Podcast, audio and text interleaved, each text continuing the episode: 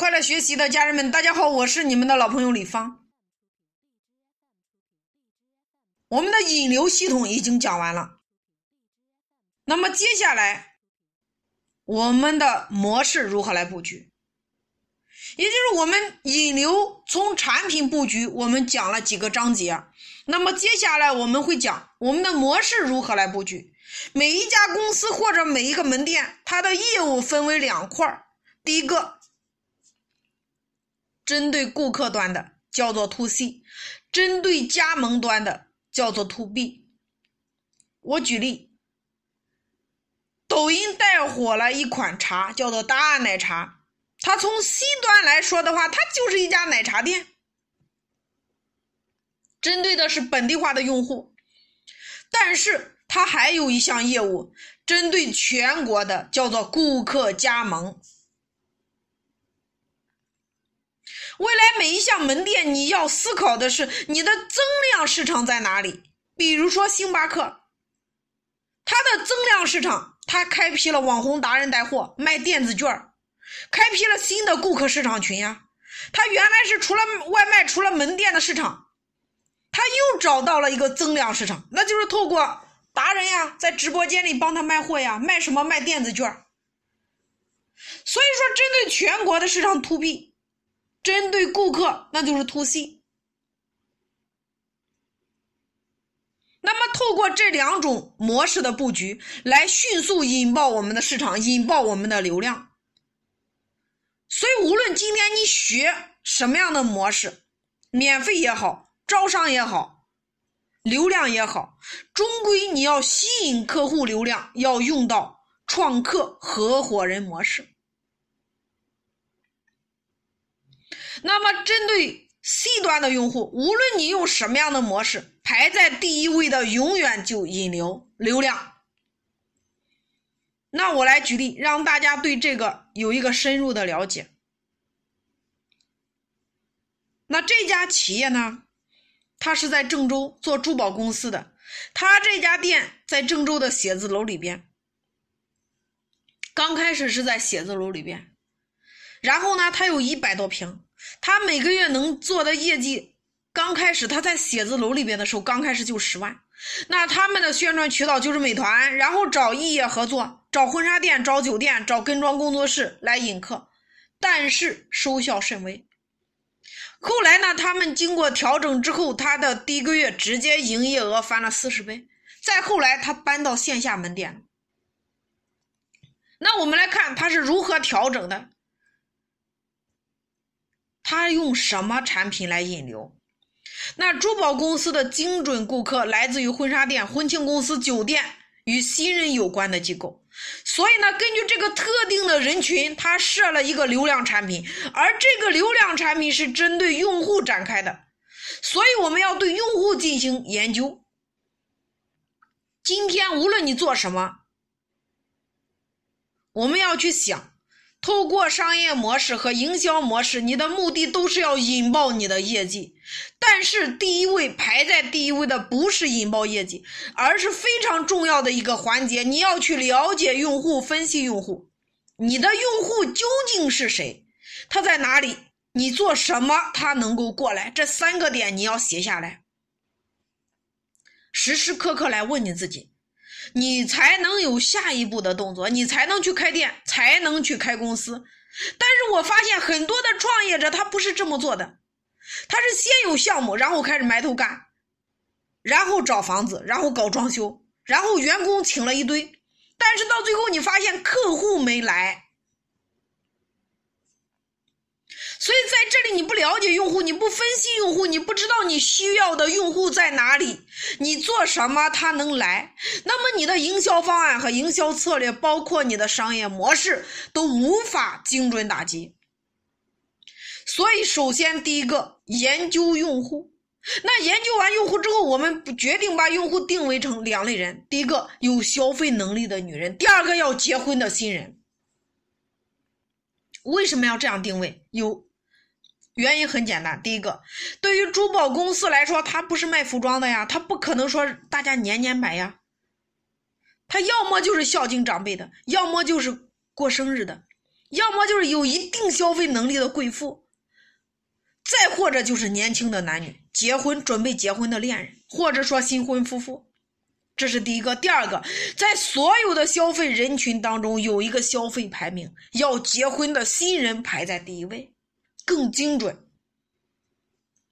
所以在所有的用户当中，谁的消费能力最强，就是你要抓取的用户之一，优先抓取。所以呢，针对要结婚的新人和这个有消费能力的人，他又开展不同的营销策略和方法。我们都知道，一个一个的去找新人，你用美团去竞价，你只能找来散客。去百度去竞价也只能找来散客，去微信上竞价也一样。于是呢，针对新人，新人能够出现在哪里？他分析市场之后，在郑州，新人是先拍照，再订酒店，再订婚庆，然后才是去买珠宝。根据这个流程，他分别设计了三个产品。第一个叫做流量产品，第二个叫做利润产品，还有一个叫做品牌产品。那么我们以新人为例，那透过这个案例的解析，我希望大家对流量产品和流量卡会有一个深度的一个认知。大家还记得吗？流量产品必须具备三个特征：高频。超预期和性价比，所以好的流量卡或者说流量产品必须具备这三个特性。那么我们开始研究用户的痛点，珠宝公司针对的这个新人，也就是说新人结婚当天他是要婚礼当天是要交换钻戒用的，而这一个呢不能买的太贵，但是呢他又不想用婚礼婚庆公司提供的。想买的话，至少也得三百到五百。他只是供他结婚当天用一下，然后他买的正品的，他害怕结婚当天容易丢。那我们的流量产品，我们设计的一款流量产品叫做婚礼当天、结婚当天的钻戒，在美团上售价九百八。那为什么要设计这样的一款流量产品呢？大家听好了，如果你是开实体店的，你会受制于三个因素：第一个，空间，你必须有专门的营业场所，你要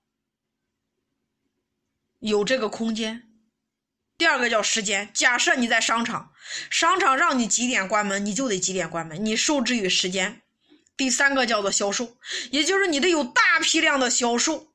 如果今天你是做教育培训的，你受制于老师；如果你开餐厅的，你受制于厨师；如果你是做高高科技产品的，你受制于研发工程师。所以，空间、时间和技术这三个维度给限制死了。那么，珠宝公司也一样呀，它是首先一百一十平，它第一个要有空间，它要给房东交房租呀。他要装修呀，对吧？他要有有营业时间，他还受制于销售，他必须培养大量的销售，才能够让用户享受到他家的服务呀。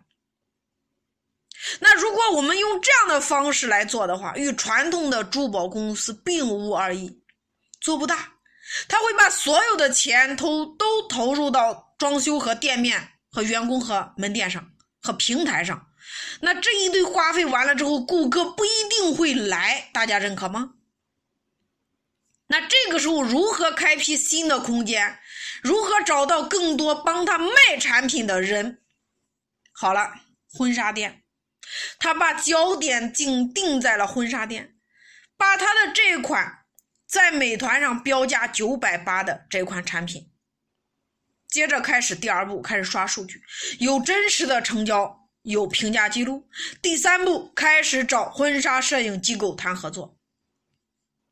那听到这里，可能很多人不以为然，说这种异业合作我们早做过了，没有效果。我想告诉大家，你没有玩出结果，并不代表这个营销没有结果。所以他出来了一个结婚当天的钻戒九百八这样的一个产品，挂单到美团上。有真实的成交记录，有评价。然后在他店里非常显眼的位置标价婚礼结婚当天钻戒九百八。这个时候可能很多人说，老师，结婚当天的钻戒，很多人一百到三百或者五百，最高的五百，你标价九百八，你是不是不想让这款产品卖出去？跟大家说一下，这款钻戒的成本非常非常的低，但是为什么要标价九百八？而且是在店里最显眼的位置，因为我要让客户认识到我这款全新的产品，它既有价值又有价格。我为了预热，所以我要让这个价格在客户的心目中形成一个深深的烙印。那这就是为什么大家会经常听到有些平台在涨做某个。重大节日的时候，他会提前三个月先涨价百分之三十，就是这个核心。因为做价值和价格的预热，很多时候你的营销活动不能引爆，因为你缺少了预热的这个环节。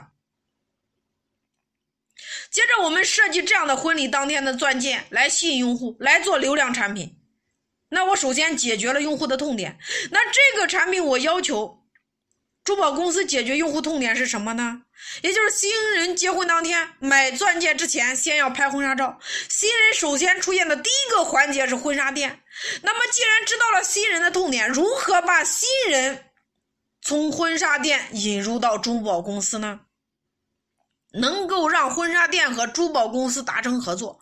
婚纱店的痛苦，新人拍完婚纱照再没有了合作了呀，没有后续了呀，客资大部分浪费掉。做得好的会有一部分的转介绍，那如何能够让婚纱店愿意和珠宝公司合作呢？增持婚纱店的品牌，让婚纱店的用户有超值的硬体验。那么接下来我们做了一个性价比的一个落差，能够直接引爆婚纱店的客户和婚纱店的老板。